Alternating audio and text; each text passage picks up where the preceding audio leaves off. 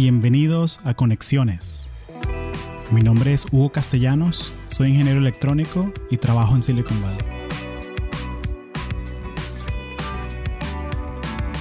Este episodio de Conexiones es traído a ti por Audible, la plataforma premium para compartir audiolibros. Si eres como yo, te encanta aprender cosas nuevas, pero te cuesta mucho conseguir el tiempo para hacerlo. Los audiolibros son una buena alternativa para esto. Los puedes escuchar manejando, haciendo ejercicio o hasta cocinando en la casa. Entonces, ¿por qué no darle un chance a Audible? Puedes ir a audibletrial.com slash latinos y descargar un audiolibro gratis. También puedes seguir el link en las notas del show. Gracias. María Cruz, bienvenida a Conexiones. Gracias. Oye, gracias por hacer el tiempo. Sí. ¿Te acuerdas cómo nos conocimos? Sí, nos conocimos en el networking event de Lyft, que es eh, Latinos in Technology, Latinex. Sí. In Technology, Latines. Latines. Nos conocimos ahí. Luego tenemos que conversar un poquito del lenguaje neutro porque lenguaje me encantaría saber tu perspectiva de eso. Nos conocimos ahí y empezamos a charlar. Y vos me contaste que tenías el podcast Ujú. y yo te conté que trabajaba en Wikipedia y dijiste, hoy quiero conocer tu historia. Y así, tres meses después, Un quarter después ya, para este año fiscal llegamos. Llegamos. Llegamos, lo podemos descontarlo de los impuestos. Oye, no, pero muchas gracias. Sí, no, gracias a vos. A mí me encanta esta oportunidad. No, y es muy bonito porque yo voy a estos eventos de networking y conozco un montón de gente, o sea, súper interesante como tú, Sí. de que eres argentina, que emigraste acá, estás trabajando en una fundación global y conversamos cinco minutos Sí, y yo, oye, no me parece justo, yo quiero hablar contigo una hora. Entonces, por eso es que yo creo que esa es la razón por la que hice un podcast para tener esas conversaciones, Sí. así como que no hay un límite de tiempo, así, y no hay como que una agenda. Esto igual lo escuchan cuatro pelagatos, así que no, no te preocupes, cuatro pelas. no te preocupes.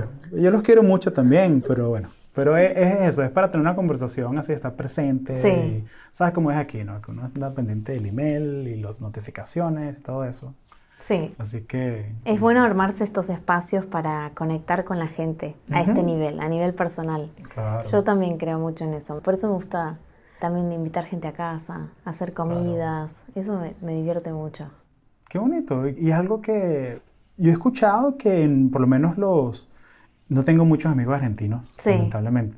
Y que he conocido gente que en Buenos Aires, que no es tan común que se inviten a las casas. Ah, sí, en Buenos Aires. Sí, he escuchado eso, pero puede ser que son casos anecdóticos, ¿no? O sea, puede ser. Mira vos. O para ti sí es muy común invitar a Para tus mí es amigos a tu casa. común. Sí, claro. sí, sí. No sé si tus amigos serían argentinos o no. Sí, Sí. sí, sí, sí.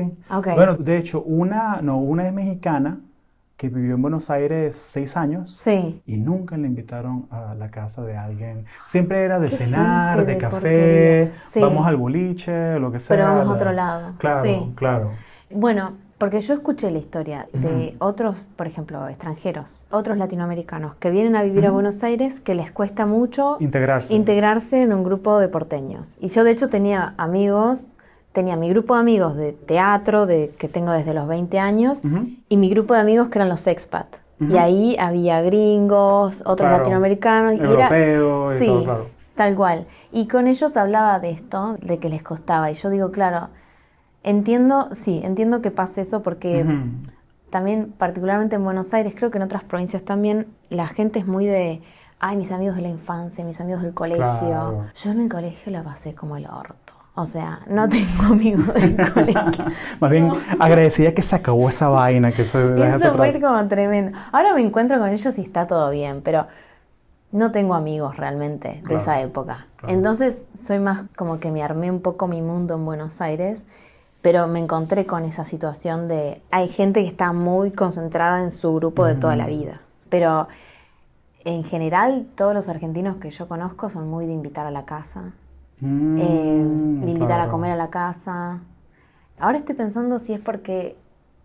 No, pero de los porteños también, porque mis papás son del interior. Claro. Entonces, no sé si es por eso, El pero... gen mendocino. Pues sí, yo creo que es porque todos mis amigos que Sí. viven en Buenos Aires son que son gente de México, de Venezuela, Sí. O incluso son norteamericanos, son gringos, Claro, que y- y viven allá y se llevaron esa perspectiva de que es muy, oye, muy cálidos, muy todo, pero nunca me invitaron a la casa. Claro. ¿Sabes? sí, Entonces sí. me pareció curioso eso, porque para mí, y pues algo de mi personalidad también, Sí. pero cuando yo conozco a alguien que me cae bien, oye, ven a la arepada que vamos a hacer Sí. el último sábado de cada mes. Sí, sí, sí. Ven y, bueno, pero somos como 50 personas, no importa, codo contra codo ahí, ¿sabes? Porque es algo como que, Sí. es como me programaron a mí. Claro, Es tal el cual. chip, viene así, ¿no? Entonces, No, a mí también. Eh, Me encanta armar comidas y con mis amigos argentinos de acá nos encanta cocinar.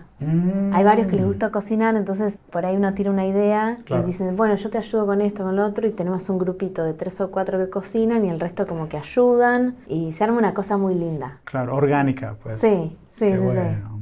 Cuéntame tu historia entonces. Bueno, mi historia empezando por... Cuéntame cómo llegaste acá, donde estamos ahorita. Estamos en un rascacielos de San Francisco, en downtown. En el piso un- 16. Un miércoles por la tarde. Sí, ¿Cómo llegaste acá? Caminando de tu casa, yo sé, pero, pero, pero un poco más allá. Bueno, yo entré a lo que llamamos el movimiento Wikimedia, del cual Wikipedia es parte, porque empecé a trabajar como Communications Manager en el capítulo local que se llama Wikimedia Argentina. Es un capítulo de la Fundación Wikimedia. Eso quiere decir que es una organización independiente, tiene sus propias leyes Sí, y sus, su- los bylaws. sus propios bylaws y su propio- constitución, entre comillas. Claro. Entonces, trabajando para este capítulo local, mandaron un mail una vez en una de las listas de correos del movimiento que se había abierto un puesto de trabajo para trabajar como Community Coordinator en Program Evaluation and Design. Y estaba vinculado al desarrollo de, de informes de becas, que son informes donde los capítulos reportan qué hicieron con el dinero que les dio la fundación para trabajar. Ah, justificando Sí. el... Claro. Diciendo, bueno, hicimos estos editatones, generamos estos artículos en Wikipedia, etcétera, etcétera, y mucho más complejo. Claro, nos gastamos esto en el asado, Claro. los gnocchi de la abuela. No, bueno, o sea, me imagino porque cubre también cosas de eventos, ¿no? Sí, la- sí, sí. Cosas así. Sí, y bueno, yo tenía que escribir esos informes una vez cada tres meses, y cuando vi eso dije, ay, yo me parece que puedo contribuir mucho a este rol, porque estoy trabajando mucho en esto. Y bueno, mandé mi aplicación y francamente no pensé que iba a quedar, porque dije, soy latinoamericana, ¿qué van a hacer? ¿Me van a hacer los papeles para que vaya a trabajar allá? No, bueno, veo qué pasa con él. Y al final sí, me hicieron los papeles. Te dieron una visa, un H1. me hicieron una visa. Imagínate. Sí. Y yo en el momento, y eso fue, después cuando lo pensaba, digo, mira todo lo que fue posible por conseguir ese trabajo, porque la realidad es que no es fácil conseguir una, una visa de trabajo H1B. Y bueno, yo lo conseguí casi sin saber que me estaba metiendo en esto. Claro. Y bueno, así fue. Cuando conseguí el trabajo se suponía que a los tres meses me tenía que mudar a San Francisco y en ese momento la organización estaba pasando por una crisis institucional con una directora ejecutiva que no estaba funcionando muy bien en el cargo, pero en ese momento ella era nueva, o sea, todo esto pasó después. En ese momento la directora ejecutiva era nueva y lo primero que hizo fue congelar todos los Mm. nuevas adquisiciones o Sí. new hires. Y con ese congelar se congeló mi conversión a staff. Entonces yo fui contractor durante un año y medio. Claro.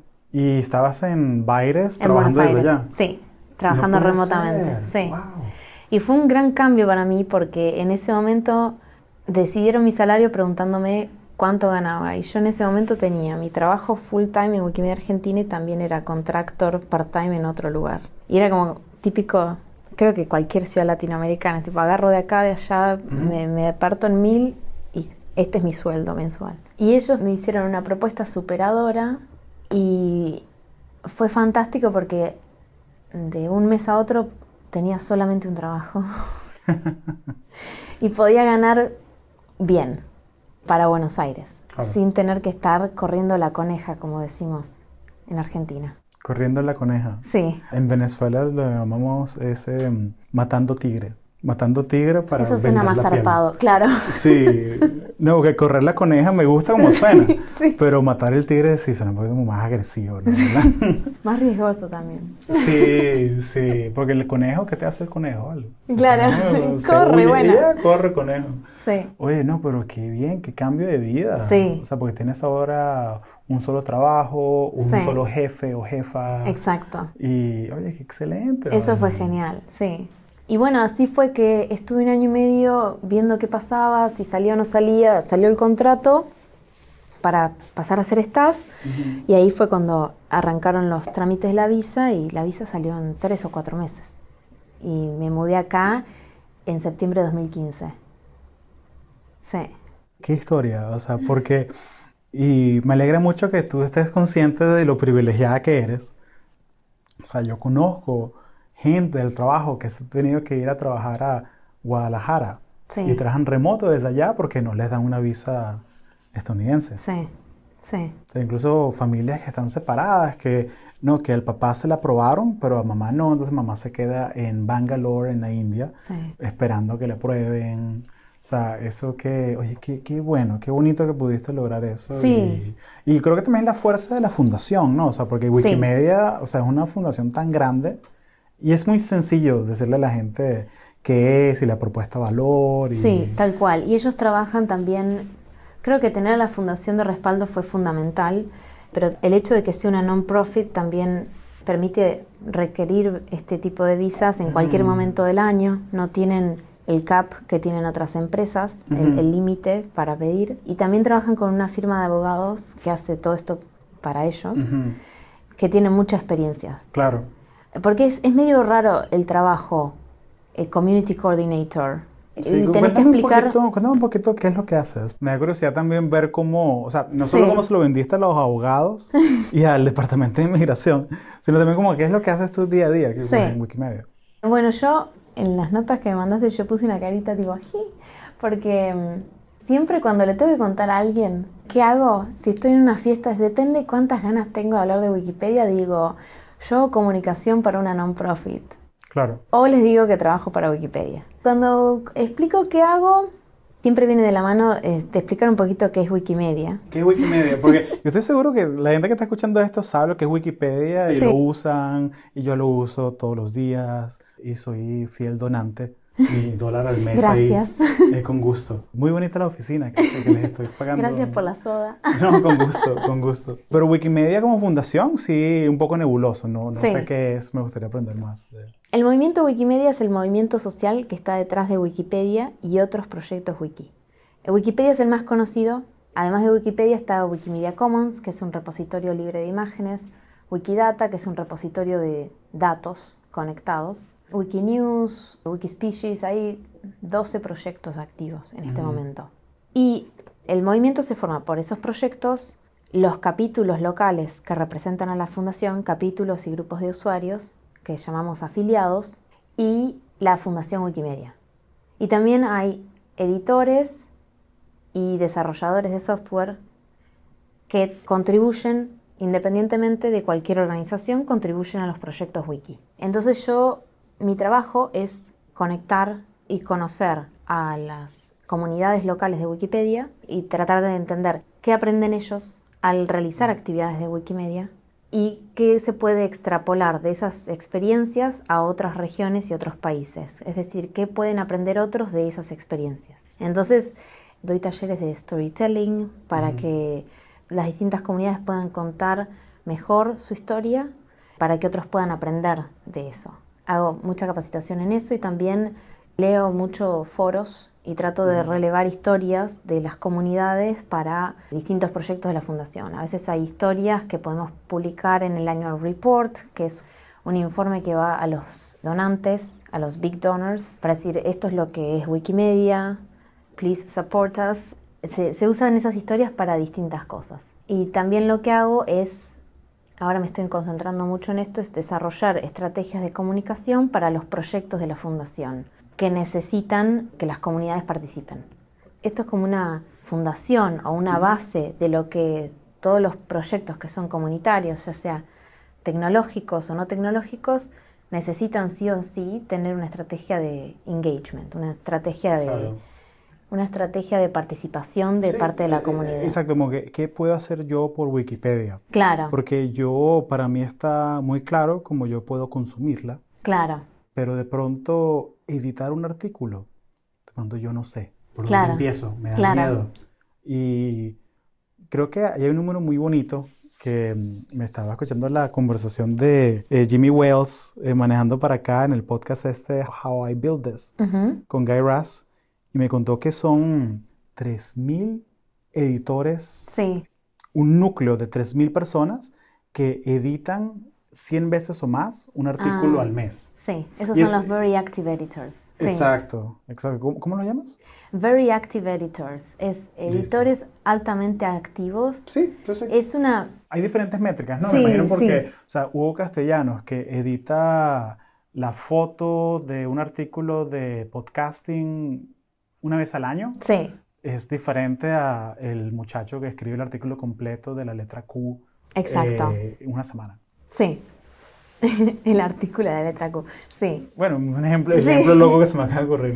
¿no? Me parece uno bueno. Sí, esos de, claro, 3.000 son ese grupo de editores altamente activos. Una vez pregunté cuántos editores había en total, considerando activos, Ujú. altamente activos, todos, Sí, sí, sí, sí. Y creo que alguien había dicho algo así como 4 millones. Cuatro millones. Era un poquito Wow. menos de la cantidad de donantes individuales. Era algo así, como 4 millones, porque sí. Y mm, a que muchas ediciones de Wikipedia de calidad eh, son ediciones anónimas. Ah, ok. Quisiera decir un dato, y esto me lo dijo un compañero, pero no encontré un informe que pueda sustanciarlo. Pero mi Claro, compañero... esta, esta- esta es muy Wikipedia. ¿Quieres decirlo Sí, todo con, con la todo con cita. Sí, eh, ese se llama el episodio. ese se va a llamar Citation Needed. Sí. El episodio. Cuéntame, ¿qué te dice tu compañero? Mi compañero me dijo, el 40% de las ediciones de buena fe son de ediciones anónimas. ¿En serio? Y eso a mí me pareció alucinante, porque hay mucho vandalismo de Wikipedia, ¿no? Gente que, y esas son en general ediciones anónimas. Pero también la mayoría de las ediciones buenas, de buena calidad, también vienen de personas que no quieren registrarse o seguir teniendo, no sé por qué razón, pero no quieren tener un usuario. Claro. Y eso me pareció fascinante, porque, bueno, una de las cosas que si uno se pregunta qué puedo hacer por Wikipedia, además de donar, también puedes eh, contribuir contenido. Esta es la, la idea principal de Wikipedia, es la democratización del conocimiento. Cualquier persona puede contribuir a la construcción colectiva del conocimiento. Y no hace falta ser un experto en el tema. Si uno ve que hay un, un artículo que necesita estar, que es un artículo de relevancia, lo puede empezar, tenés que buscar fuentes, eso es lo principal, porque si no te Claro. lo van a borrar, y poder escribir en estilo enciclopédico, que eso es algo que también se aprende y con la práctica se va desarrollando. ¿Cómo es el estilo enciclopédico?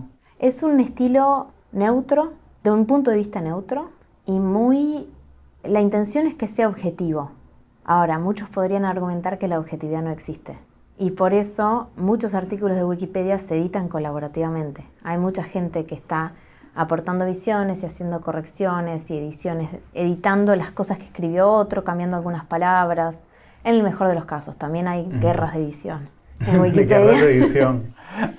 Hacemos que, mi amor, ven a dormir. No, estoy en una guerra aquí, editando. Estoy peleándome con gente en internet. Claro. Y que no, porque este chabón escribió Mozart was an amazing composer eh, in Europe. Y que no, tú no puedes escribir así. Sí, esa es la idea, que Claro. uno pueda describir quién fue Mozart sin agregar adjetivos de valoración. Esa es la idea. Del Claro. punto de- ese es el estilo neutral y el Sí, punto de vista es como neutral. ser un policía del lenguaje Sí, hay mucha policía del lenguaje. en de, de una manera. Sí, Ok, interesante, interesante. La guerra de edición, una de las guerras de edición más conocidas en América Latina fue para el artículo chilena. Porque en Argentina, chilena es un pase de fútbol donde el Sí, sí, jugador. la, la, la pirueta jugadora- hacia atrás. Sí, hace la pirueta hacia atrás. Pero en Chile tiene otro nombre esa jugada, Mm, que no sé cuál es. que sea la porteña, no sé. Claro. Sería muy curioso que sea al revés. la- bueno, no sé. Sí, y creo que con eso estuvieron cinco años No que puede se, ser. se borraban uno al otro. Mira, como que la guerra entre nuestros países no puede seguir, pero en Wikipedia sigue la guerra viva ahí de las Malvinas, que se jodan las Malvinas. Vamos a jugar- luchar por la chilena. Sí.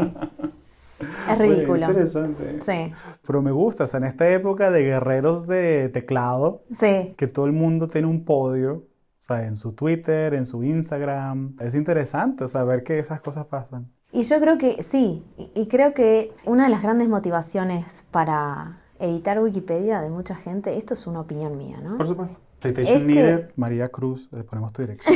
Mentira.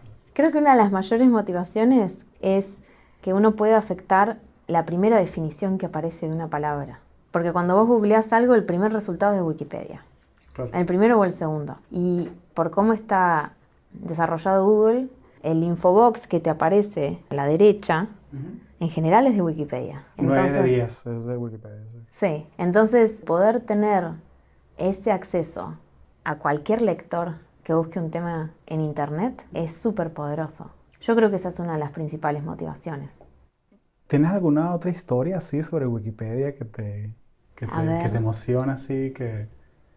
A mí me, me emociona muchísimo el trabajo que están haciendo grupos feministas en América Latina Como por ejemplo... para cambiar la representación de las mujeres en Wikipedia. Mm, Sí. Yo escribí un artículo sobre la brecha de género en Wikipedia. Es una brecha que se viene estudiando más o menos desde el 2010 y es multifacética. La brecha de género es en términos de editores. Creo que solo el 10% de los que contribuyen contenido a Wikipedia son mujeres. Es una brecha de contenido porque creo que solo la Wikipedia en español, creo que solo el 15% de las biografías son sobre mujeres.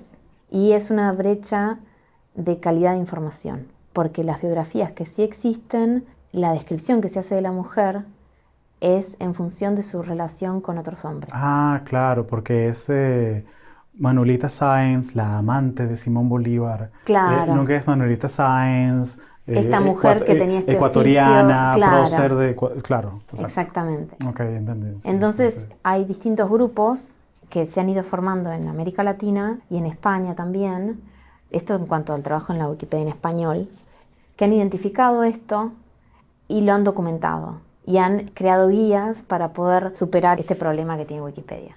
Y crean actividades donde, editatonas, donde mm, convocan a otras mujeres a editar Wikipedia. El call to action general es, tú también puedes escribir la historia. Porque lo que estamos haciendo al escribir Wikipedia es escribir la historia. Estamos documentando lo que está pasando para la posteridad. Exacto. Y el sesgo que tiene Wikipedia a favor de los hombres no es un sesgo solo de Wikipedia, es una herencia que viene de cómo se ha desarrollado la historia intelectual. Históricamente no se ha hablado de las mujeres de la historia.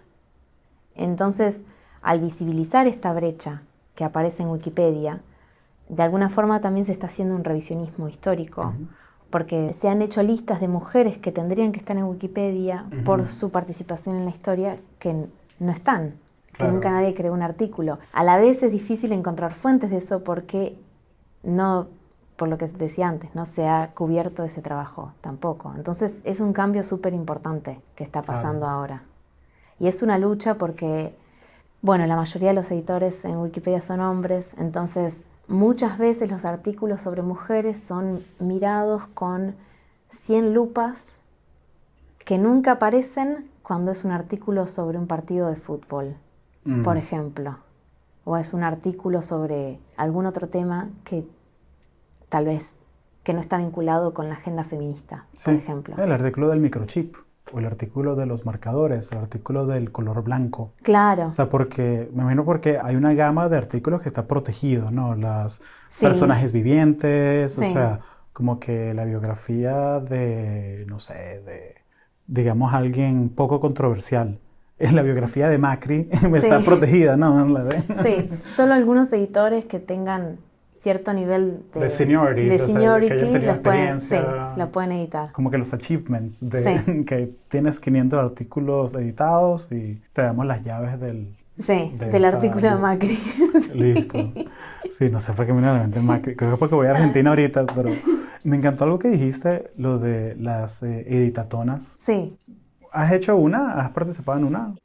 No, no he participado. Pero- no tuve pero- la oportunidad. Pero sí tuve la oportunidad de ir a un editatón sin enfoque de género. Ah, claro, ok, entendí, pero... pero- Editatones con fo- enfoque de género. entendí, Sí. entendí, pero cuéntame entonces cómo es un ¿Cómo es? editatón, cómo, cómo es es, muy esa... divertido. Es, un editatón es una maratón de edición donde se encuentran editores de Wikipedia con bastante trayectoria y personas que les interesa conocer más de Wikipedia, que por ahí quieren editar, y personas que saben mucho de un área temática. Entonces, en general, el, el editatón o la editatona se hace con un, un enfoque temático y se invita a los expertos a hablar. Y suele comenzar con una mini presentación sobre qué es Wikipedia, qué es el punto de vista neutral, cómo se construye el conocimiento. Sí. Le mostramos a las personas la pestaña de discusión de los artículos, que es una pestaña que muy poca gente nota. La pestaña olvidada ahí. Sí, que está ahí al lado del artículo de discusión y ahí a veces abrís y tenés cada cosa que, que es donde la gente discute, eh, no tendrían que poner esto, tendrían que poner esto otro. Proponen fotos y se discute todo ahí y a veces eso afecta cambios en la parte del artículo. Entonces, en estas maratones de edición, el objetivo es mejorar la cobertura temática de cualquier tema que se elija. Claro. Y en eso lo que pasa es los editores con más antigüedad se sientan al lado de gente que no tiene idea y les explican cómo editar Wikipedia. Ellos por ahí empiezan a crear un artículo y van paso a paso. Porque a veces este miedo del que me hablabas vos de, ay, ¿cómo voy a editar esto? Sí. Que lo ve todo el mundo y lo va a ver todo el mundo, porque cuando lo publiques Sí. Google lo va a parsear Sí. y lo va a poner Claro. en su cosa. Es, o sea, es un miedo real Claro. este, todo eso, cuando tenés a alguien sentado al lado que te lo muestra, es mucho más fácil y parece mucho más asequible, mucho más, pos- mucho más Claro. posible. Y me encanta porque me recuerda mucho a ese tema del aprendiz medieval. Sí, O sea, que el herrero tenía un Un aprendiz de herrero Sí. y le enseñaba, mira, si se golpea. O sea, pero es tenerlo al lado y explicarle. sí, ¿Sabes? O sea, agarrarlo, eh, agarrarlo de la mano y caminarlo, mostrarle. La, y se me vino a la mente una cosa, me encantó lo que dijiste de cómo es que hay mujeres que están siendo, que deberían tener un artículo de Wikipedia, o sea, científicas, profesoras, escritoras, poetisas, lo que Sí. tú quieras. Porque al final, o sea, este lema de la historia la escriben los ganadores, sí, pero en verdad la historia la escriben los editores. sí. Y tú también puedes ser editor. Claro, exacto. Entonces, eso vamos a ponerle aquí en las notas del show un link algún video de YouTube que Sí. les muestre cómo se edita un artículo en Wikipedia para que editen. sí, hay, hay un montón de, de videos que después te puedo pasar Por favor. y guías también que la gente puede ver para empezar a tomarle la mano. Hay espacios de prueba también. Nada tiene que ser un artículo desde cero. Eso es importante también saber. Que uno puede practicar en un área de prueba que no va a haber nadie. Claro, es de la misma manera que, bueno, tú cuando practicas un deporte, cuando aprendiste a montar bicicleta, tú ibas a un parque, Claro, tú no te ibas de una ahí al- A la ca- calle. a la calle, ahí a la montaña, o sea, no, o sea, tú empezaste poquito a poquito. sí, Sí, qué bueno, me, me encanta eso, me encanta que hay tantas herramientas que uno no sabe. Esas pestañas de discusiones, has creado un monstruo. Porque tanto tiempo que yo paso en Wikipedia y yo no sabía que eso existía. ¿viste? Entonces ahora yo voy a irme al, al artículo de la letra Q Sí. a ver qué discusiones había. Una Sí. discusión como del año 98, ahí, de la- una guerra de edición. La pestaña de edición, la pestaña de ver historial, esa también está buena porque ahí ves la gente cuando hace un agrega algo a un artículo dice estoy agregando tal y tal cosa o revierto edición de tal usuario porque es vandalismo. Todo eso está en la historia del artículo, Claro, desde la porque creación. Porque dijo que Macri es el mejor presidente de... No, no. no, Macri sí, es el presidente de... O sea, es- Claro. tiene que ser eh, neutral. Sí, sí, sí. Tiene que informar. Sí, dice un discurso informativo, sí, no un discurso de opinión. Porque si tú quieres hacer un discurso de opinión, ve y ábrete un blog y con tus Exacto. 15 seguidores, ¿sabes? O sea, pero, pero la idea de la Wikipedia es informar, o sea, democratizar la información. Y que la gente pueda tener acceso a información de confianza. Entonces vos te puedes hacer tu propia idea sobre qué tipo de presidente Macri es o no es, en función de ver cuáles son sus achievements, no me sale la Sus logros, su, Sus su- logros. o sea, su, su currículo. Sí, Sí, oye, qué curioso. No, porque ya llevas que cuatro años acá. eh, Casi cuatro, Casi sí. cuatro. Sí, no, eso pasa. Y como cuando uno trabaja en inglés todo el día también, am- se me olvidan las palabras. sí, se me van. Sí, no, esta mañana tuve que, le di un training a la, bueno, un training, le di una capacitación a fuerza de venta en México y todo en español y después me fui al picnic de la compañía, Sí. y todo en inglés y aquí ahora de vuelta a las tardes en español Todo en español. y de aquí me voy a Lyft, a otro evento de networking que será todo en inglés y, Y algo en español por ahí, sí, ¿o no? y de pronto en portugués porque estou, Sí. estou procurando uma pessoa do Brasil para entrevistar. Entonces, me hace mucha, me encanta esto porque hace, mm, y de pronto esto lo cortamos, eh, si no lo has hecho, pero ¿has editado algún artículo tú? Sí, Sí, sí, sí, sí. Cuéntame, Sí. me da curiosidad. Bueno, yo una aclaración que tengo que hacer es Claro. que eh, yo solamente edito en mi tiempo de voluntaria. Es decir, no puedo Ah, entiendo. editar, por ejemplo, en horario de trabajo. Y bueno, en 2014, creo que en febrero de 2014, abrí mi cuenta de voluntaria cuando todavía trabajaba para Wikimedia Argentina. Y el primer artículo que escribí fue el artículo Mapa Geológico, porque mm, no me acuerdo qué estaba pensando o qué estaba haciendo y dije, ¿cómo no hay un artículo de mapa geológico en Wikipedia? Porque esto es una definición bastante, es un concepto central cuando querés explicar algún tema de geología. Entonces agarré y llamé a mi papá por teléfono, mi papá geólogo. Llamé a mi papá por teléfono y le pregunté cómo definiría un mapa geológico. Y esas dos primeras líneas siguen estando hoy en Wikipedia en español, que son la- las líneas que escribí de mapa geológico. Y lo que hice fue, él me prestó unos libros de geología y ahí de esos libros tomé algunas secciones sobre cómo se desarrolla un mapa geológico, qué eh, técnicas se utilizan. Por ejemplo, no sé, la observación de la geología es uno de los pasos principales. Y esto lo que hice fue conectarlo con un proyecto de geología en Argentina. No, proyecto de geología en Wikipedia en español. Y uno de los editores más activos vino a mi artículo y se puso a, a- Expandirlo. a expandirlo él. Y después vino otra persona y alguien, yo había puesto un- una imagen para eh, describir lo que era y un tiempo después entré y vi que alguien había cambiado por otro mapa, que era un mapa de calor, no era un mapa geológico.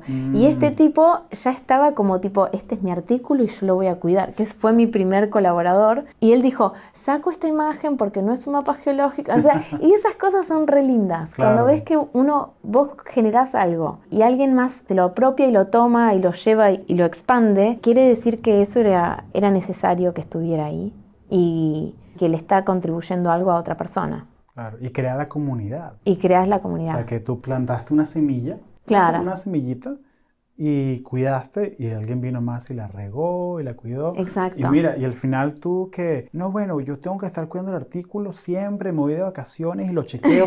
No, ahí hay más editores ahí viendo también, tranquilo, relájate.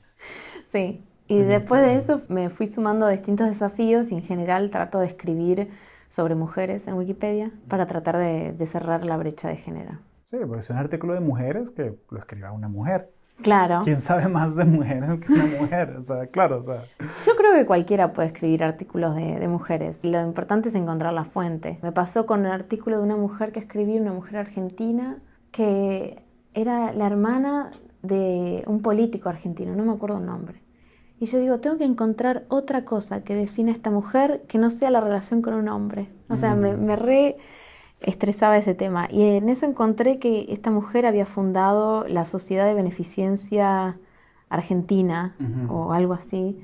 Y dije, ah, esto es un hecho importante y relevante. Entonces agregué eso y me di cuenta, no existe el artículo para la Sociedad de Beneficencia. Entonces terminé creando un, un artículo corto sobre la Sociedad Claro. de Beneficencia que necesitaba también estar en Wikipedia. Y eso es lo que te lleva a Wikipedia, cuando empezás a, a contribuir y a, a encontrar esos, esos baches de información, es lo que llamamos un rabbit hole. Es- claro.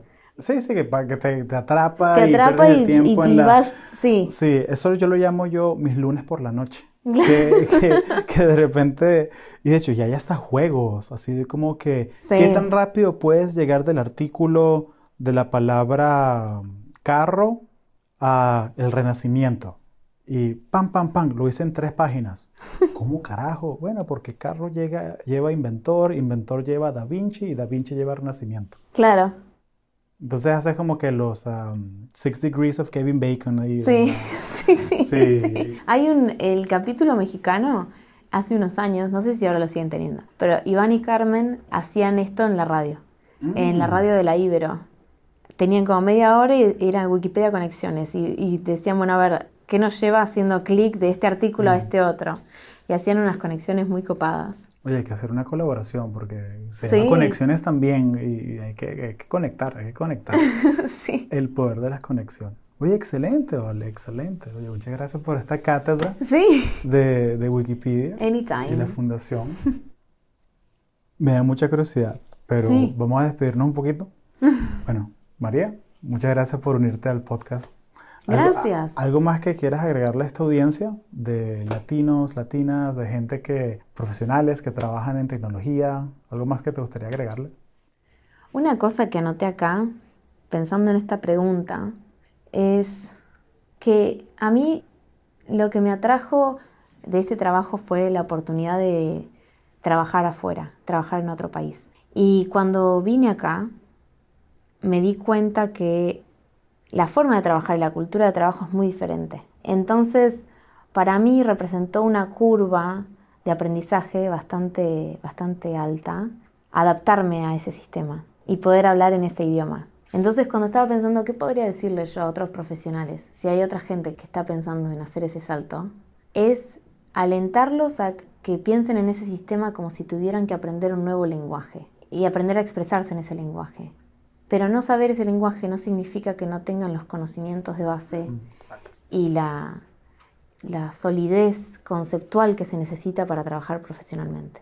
Porque yo me di cuenta, especialmente cuando me mudé acá, porque como remoto no podía percibir esto mucho, pero cuando me mudé acá me di cuenta que yo incluso hasta estoy mejor preparada que otros colegas míos que tienen un rango más alto de pronto. Pero porque tuvieron otras oportunidades en la vida, la forma en la que se presentan es diferente.